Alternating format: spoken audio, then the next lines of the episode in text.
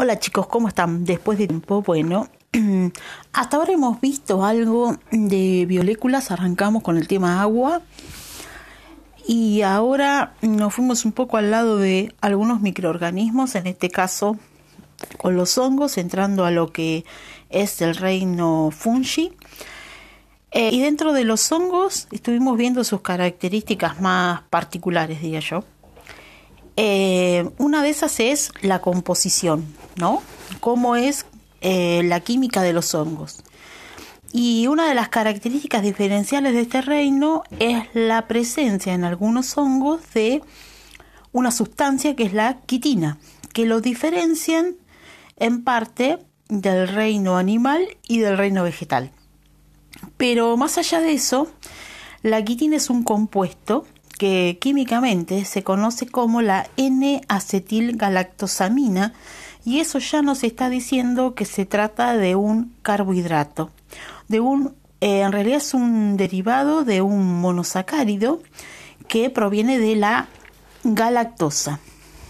Em, tiene, si nosotros vamos al nombre específicamente, según su denominación, es la 2, amido 2 deoxide galactopiranosa o N-acetil de galactosamina. La realidad es que este compuesto no solamente está en la quitina de los hongos, sino, por ejemplo, se encuentra también formando parte de otras sustancias como el grupo sanguíneo A de los humanos. Em, se trata químicamente, entonces, de un compuesto que tiene, bueno, ya sabemos, es derivado de la galactosa, tiene un grupo etílico y tiene un grupo amino.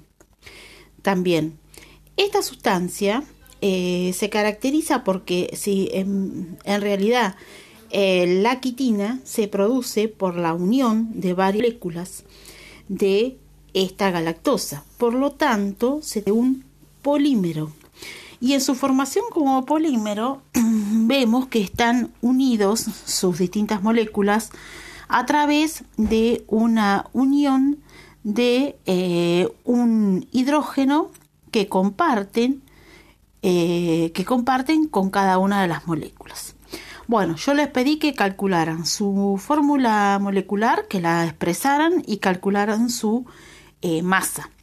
Así que a su vez, eh, estas características como el peso y la masa le van a dar ciertos condicionamientos eh, a la hora de ver sus características físico-químicas. Entonces, les dejo esta tarea de ver estas características que ya la habíamos propuesto la semana pasada y les haya quedado un poco más claro y propia. que podamos seguir trabajando también de esta forma.